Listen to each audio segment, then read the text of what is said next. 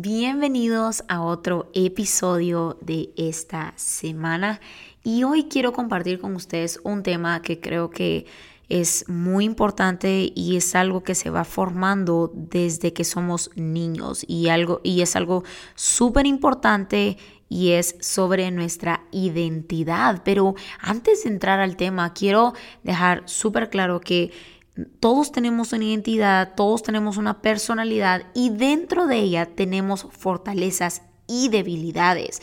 Y algo que nos caracteriza, que creo que ya lo he compartido varias veces como seres humanos, es que tenemos una identidad imperfecta, es que somos seres imperfectos. Y ese es el tema que quiero compartir con ustedes el día de hoy y de hecho creo que me adelanté y ya les dije cómo se llama el tema de hoy y es identidad imperfecta. Y hoy específicamente en este episodio quiero compartir contigo dos cosas que Dios espera de nosotros y vamos a leer un poco la palabra, vamos a ver qué es lo que dice sobre esta identidad imperfecta, sobre ¿Qué espera Dios de nosotros con esta identidad que tenemos, con esta personalidad, con nuestras fortalezas e incluso con nuestras debilidades? ¿Qué hacer y cómo quiere Dios que seamos teniendo esta identidad imperfecta. Siempre lo he recordado que somos seres imperfectos, es algo que nos caracteriza y en este mundo nos enseñan lo contrario, a, buscar esa perfección que realmente no encontramos solo solo si buscamos a Dios, porque perfecto solo hay uno y es Dios. Entonces, em, si Él está en nosotros, eso nos hace suficientes, pero no quiero seguir hablando porque yo sé que es solo la introducción, así que espero que este episodio ah, les pueda gustar, pero sobre todo que puedan ser intencionales en estas dos cosas que quiero compartir con ustedes el día de hoy, eh, que está respaldado por la palabra, por su verdad y que nos pueda ayudar a aceptar esta identidad imperfecta y ver de qué manera podemos mejorar como personas. Y no solo mejorar, sino ir con Dios, ser honestos y decirle, Señor, esto soy yo y quiero que tú te reflejes en mí y que te puedas fortalecer en mis debilidades. Así que comencemos. Hello, soy Julie Bocache y estás escuchando Better You Podcast si quieres dejar ir la perfección y el estrés de cada día para que puedas disfrutar de cada temporada en tu propio ritmo, me alegra que estés aquí. Cada semana te invito a que reduzcas la velocidad, hagas una pausa y te unas a mí para explorar formas prácticas de vivir de una manera intencional y puedas facilitar las partes complicadas de la vida para que puedas concentrarte en lo que realmente importa. Creo firmemente que el poder está en practicar todo lo que aprendemos y para eso es este podcast y los episodios de cada semana, para poder ser intencionales y poder vivir una vida y cada día con gratitud. Dos cosas que Dios espera de nosotros. Y para empezar, la primera es que Dios no nos espera perfectos, pero sí nos espera auténticos. Ser auténtico es ser fiel a mí mismo. Ser auténtico es ser fiel a mí misma. Y en esto me quiero basar en Colosenses 3:23. Y si tienes tu Biblia ahí o en tu teléfono o a lo mejor estás escuchando en el carro o estás ocupado haciendo algo, te lo leo. Y dice, y todo lo que hagáis, hacedlo de corazón como para el Señor y no para los hombres. Y creo que respaldo con este versículo porque creo que vivimos en un mundo de apariencias. Cada día se vuelve más difícil porque todos exigen y desean esa perfección que simplemente no es realista. Vuelvo a repetir que una característica del ser humano es que somos imperfectos y creo que muchas veces creemos que lo normal es tener una vida en apariencia, pero lo normal de Dios no es una vida de apariencia. Y muchas veces lo que no nos permite ser auténticos con nosotros mismos y con Dios es el orgullo. O incluso con los demás. Algo que no nos permite ser auténticos es el orgullo. El orgullo no permite que veamos hacia adentro en nuestro corazón. Cuáles son nuestras áreas, cuáles son nuestras intenciones, nuestras razones. El orgullo te dice, sigue aparentando lo que no es y esconde lo que no te permite llegar a ser. Eso es lo que provoca el orgullo en nuestras vidas. Nos da el permiso de seguir aparentando lo que no somos y no solo eso, escondemos lo que no nos permite llegar a ser. Y cuando realizamos esto, creo que nos toca a nosotros aprender a reconocer que necesitamos de Dios, que cometemos errores y que somos imperfectos. Creo que una vez cuando llegamos a realizar y aceptar esta verdad, que somos seres que necesitamos de Dios, todo se vuelve más simple, más fácil. Porque Dios hará por mí lo que yo no puedo hacer, pero Dios no hará por mí lo que a mí me toca hacer. A mí me toca ser honesta conmigo, rendir el orgullo y ser honesta con Dios también. No solo con Dios, creo que una vez si somos, número uno, si somos honestos con Dios, perdón, vamos a ser honestos con nosotros mismos y si somos honestos con nosotros mismos, vamos a ser honestos con los demás, con los que nos rodean. Y creo que una vez cuando nosotros eh, actuamos de manera auténtica, no solo estamos siendo honestos con Dios, honestos con nosotros, con los demás, sino inspiramos y le damos permiso a los que nos rodean de ser auténticos también. Y este versículo de Colosenses es un reto. Yo lo tomé como un reto a ser auténticos en todas las áreas de nuestra vida, sin excepciones. Es decir, Señor, esto es lo que soy. Tengo estas áreas que a lo mejor eh, no me enorgullecen y son áreas que, que batallo cada día y que me cuestan, pero es parte de quién soy, pero eso no me va a limitar a rendir estas áreas y pedirte ayuda para poder cambiarlas. Porque ahí es donde se cumple el verso donde Dios se fortalece en nuestras debilidades. ¿Y por qué sucede esto? Porque soy honesta que tengo estas áreas, voy con Dios y se las entrego y a través de Dios Él se fortalece en mi debilidad.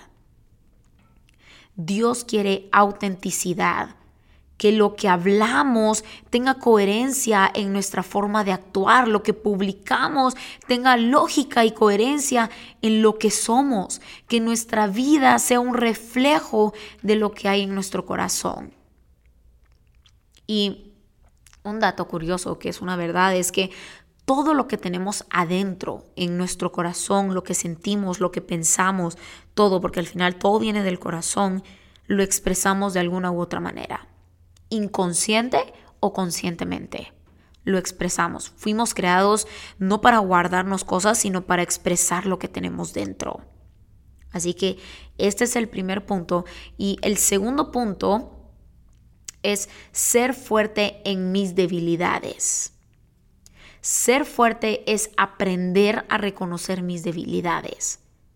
Mis debilidades no me hacen menos. Mis debilidades no me hacen débil sino al revés. Cuando yo reconozco que tengo debilidades y que tengo áreas para mejorar y para cambiar, me hacen fuerte.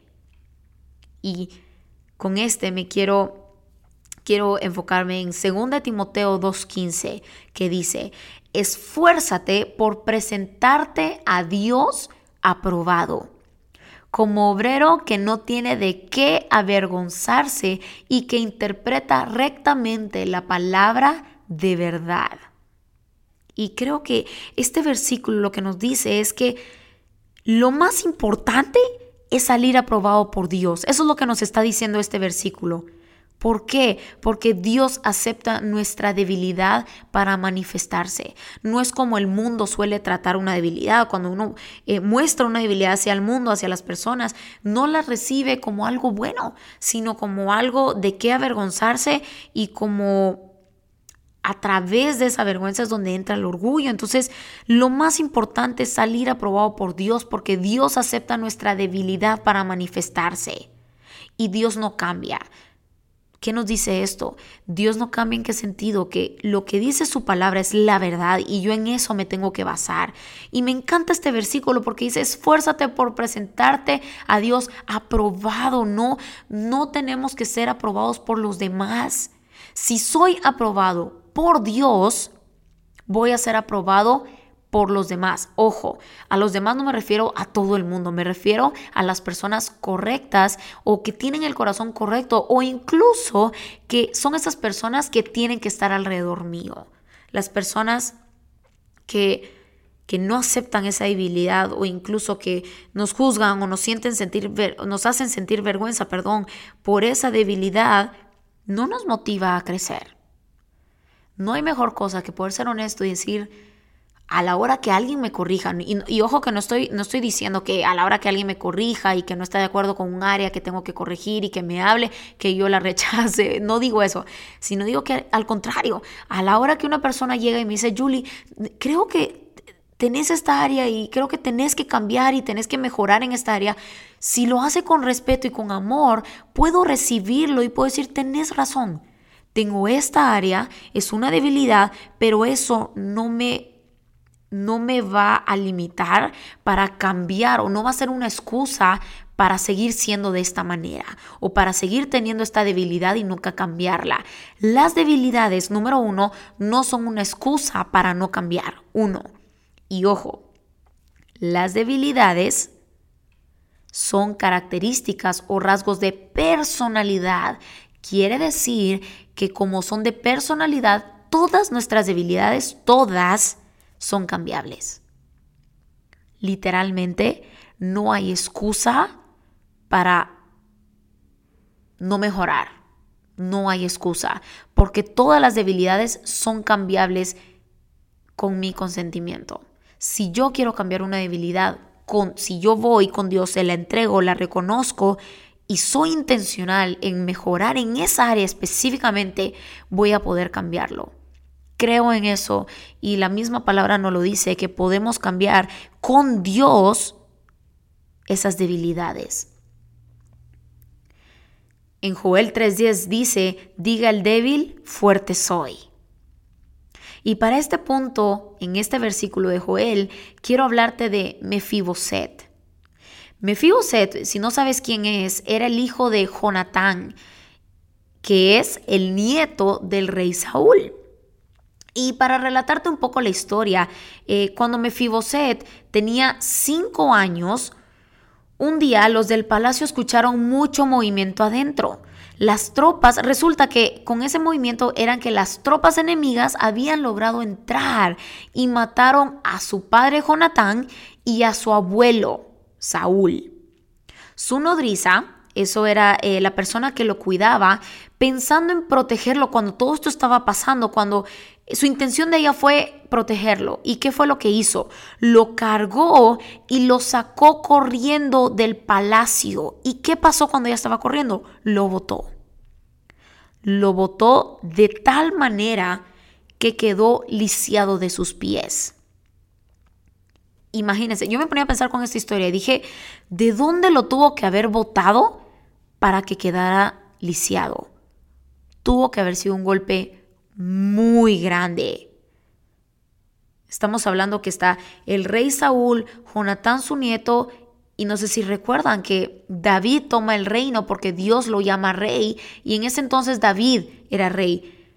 Y las tropas enemigas lograron entrar, mataron a su papá, a Jonatán y a Saúl, que era su abuelo, y la persona que lo cuidaba, por todo lo que estaba pasando, lo bota y queda lisiado de sus pies. Y luego ya sabemos que David se eh, es rey y todo. Y para continuar con la historia, está en 2 Samuel 9 y te lo quiero leer. Y dice, un día David preguntó, ¿queda alguien de la familia de Saúl? Si es así, me gustaría mostrarle algo de amabilidad en honor a Jonatán que era el, el, hijo de Saúl. Y dice, aconteció que estaba allí un siervo de la casa de Saúl, llamado Siba lo llamaron a la presencia de David y el rey le preguntó, ¿eres Siba? Sí, señor, respondió. Y el rey preguntó, ¿queda alguien de la familia de Saúl a quien yo pueda mostrar alguna bondad piadosa? Siba le dijo al rey, sí, allí está el hijo de Jonatán, cojo de ambos pies. Quiere decir que el rey David eh, estaba averiguando y estaba preguntando si había alguien de la familia de Saúl, si todavía quedaba alguien después de todo lo que había pasado. Y encontró a Siba que sabía sobre esta información. Y Siba le dice que sí, que está el hijo de Jonatán, que es el nieto del rey Saúl. Y le cuenta que estaba cojo de ambos pies. Y Quiero ir un poco más profundo y el nombre Mefiboset significa vergüenza. Pequeño paréntesis, espero que no usen ese nombre para ponerle a uno de sus hijos o familiares. Eh, cierro paréntesis, Mefiboset significa vergüenza. Y en esta parte de la historia podemos ver que Siba no respondió lo que David le estaba preguntando. ¿A qué me refiero? Si se dan cuenta, le dice, sí, ahí está el hijo Jonatán cojo de ambos pies. Y mi pregunta fue, ¿qué tenía que ver su debilidad? No era la pregunta. Siba solo tenía que decir, sí, está el hijo de Jonatán, el nieto de Saúl. Él agregó que era cojo de ambos pies. ¿Qué tenía que ver su debilidad? No era lo que David le estaba preguntando. David preguntó si hay alguien vivo de la familia de Saúl. La respuesta de él fue, pero está lisiado. La respuesta si va fue, sí, está el hijo Jonatán, pero está lisiado. Y muchas veces así vivimos en este mundo, reconocidos por nuestra debilidad, avergonzados. Lo, lo volvemos parte de quienes somos como una vergüenza. Y Mefiboset realmente estaba destinado al reino. Era hijo, era nieto de un rey y su debilidad lo encerró en una vergüenza que no solo estaba paralizado físicamente, se le paralizó en, su corazón. Él estaba paralizado en su corazón. Él había olvidado quién era a causa de su debilidad. Y algo que me encanta es que Dios se siente atraído por nuestra debilidad es porque Él sabe que cuando entregamos esa debilidad, estamos listos para que nos impulse a otro nivel y esa debilidad se vuelve una ventaja que Dios usa como un arma. Y no importa dónde estés, quiero que repitas conmigo esto y que digas, la debilidad es mi ventaja. Y no me haces así los ojos. no quiero que me hagan los ojos como, ¿cómo lo voy a decir aquí? Y repitas conmigo, la debilidad es mi ventaja. Y lo repitas y lo creas con todo tu corazón. Si tienes vidas, perdón, si tienes vida, mejor dicho, por las debilidades que tengas, Dios te está llamando. No podemos volvernos fuertes en algo que no admitimos que somos débiles. Y si vemos en, la historia de Jesús con los discípulos, todos, todos los discípulos tenían debilidades, todos. Pero ¿cuál es la diferencia? Pudieron reconocerla y pudieron entregarla a Dios. Y creo que si no te lo han dicho, te lo digo yo hoy, como lo que quieras, como una amiga, como una guía, como un tipo, un consejo, como una hermana, lo que quieras, te lo digo es tiempo de dejar de esconder y permitir que Dios lo haga en nosotros. No querramos envolver y escondernos en nuestra debilidad, ni mucho menos que se convierta en una vergüenza, porque así es como el enemigo trabaja. Cuando lo guardamos, empieza a bombardear esta culpa y esta vergüenza a, a causa de esa debilidad. Cuando realmente la debilidad es mi ventaja, es nuestra ventaja. Te doy un ejemplo con personajes de la Biblia. Saqueo. ¿Cuál era su debilidad? Amaba el dinero y era pequeño. Marta se preocupaba por todo.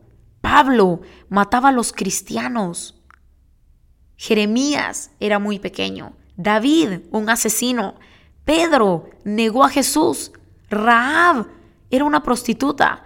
Mateo tenía una reputación negativa. Todos tenemos debilidades, pero la clave está en poder reconocerla y entregarla. Porque la debilidad en Dios es mi ventaja. Y así como en la historia, así como David con Mefiboset, te lo digo yo a ti. Dios, el rey te está llamando. ¿Qué vamos a hacer? ¿Nos vamos a quedar en nuestra debilidad? ¿Qué vas a hacer cuando Dios te llame? Ser fuerte es aprender a reconocer mis debilidades y mis defectos. Es aprender a rendirnos, sentirnos expuestos y vulnerables. Es llegar con Dios cada día y entregarle cada debilidad para que sea Él el que se manifieste en mi debilidad. No ocultarla, sino al contrario. Y lo digo porque creo que todos podemos llegar a batallar con algo así. Y no por nada hago este episodio o lo grabo. Y lo he tomado tan o he sido tan intencional en esta área en mi vida que incluso lo que, lo que suelo hacer, eh, trato de hacerlo todos los días como parte de mi rutina, es escribir cada debilidad que yo tengo. Pero me enfoco en una, una a la vez. La escribo y oro todos los días y le digo, Señor, yo te entrego esta debilidad, yo te la entrego, reconozco que tengo esta área que tengo que mejorar, pero yo te la entrego porque sé que mi debilidad es mi ventaja cuando yo la entrego a ti. Así que yo oro por ella y soy muy intencional en, mi día para trabajar en eso y oro todos los días. Claro, ¿se requiere trabajo? Claro que sí, pero vale la pena. Porque cuando hacemos eso, mi debilidad, nuestra debilidad, tu debilidad, es tu ventaja en Dios. Así que no quiero expandirme ni salirme de esto. Quiero que incluso eh, lo voy a dejar aquí, pero incluso si te sirve o si sabes que necesitabas escuchar esto, haz la práctica. Escribe ahí donde estás, ya sea en tu teléfono, toma una pausa y escribe qué debilidades tienes que a lo mejor no has sido honesto con Dios o contigo mismo que tienes que rendir. Aprovecha este tiempo, no lo dejes para después porque lo que dejamos para después corre el riesgo de no hacerse nunca. Apunta todas esas debilidades, todas esas cosas que tienes que ser honesto con Dios y contigo. Escríbelas donde quiera que donde donde sea. Donde quiera que estés, donde sea, escríbelas en el teléfono, en papel, en, en una servilleta, lo que sea. Pero no lo dejes pasar, escríbelo y te motivo para que puedas poner una música ahí o lo que quieras y que puedas hablar con Dios, incluso que puedas entregárselas a Dios y puedas ser intencional en no solo reconocerlas, sino ser intencional en esforzarnos en Dios para cambiarlas. Así que, sin más que decir, lo espero, lo dejo aquí, espero que este episodio te pueda motivar y dar otra perspectiva, dar otra perspectiva, más que una motivación, te puede ayudar a dar ese, ese paso para entregárselas a Dios y ser honestos. Así que deseo con todo mi corazón que puedas hacer esta práctica y que puedas dejar a un lado esa culpabilidad y esa vergüenza. Así que yo ya hice mi parte de dar este o grabar este episodio. Ahora te toca a ti hacer esta práctica y poder entregársela a Dios para que Él pueda trabajar en tu debilidad.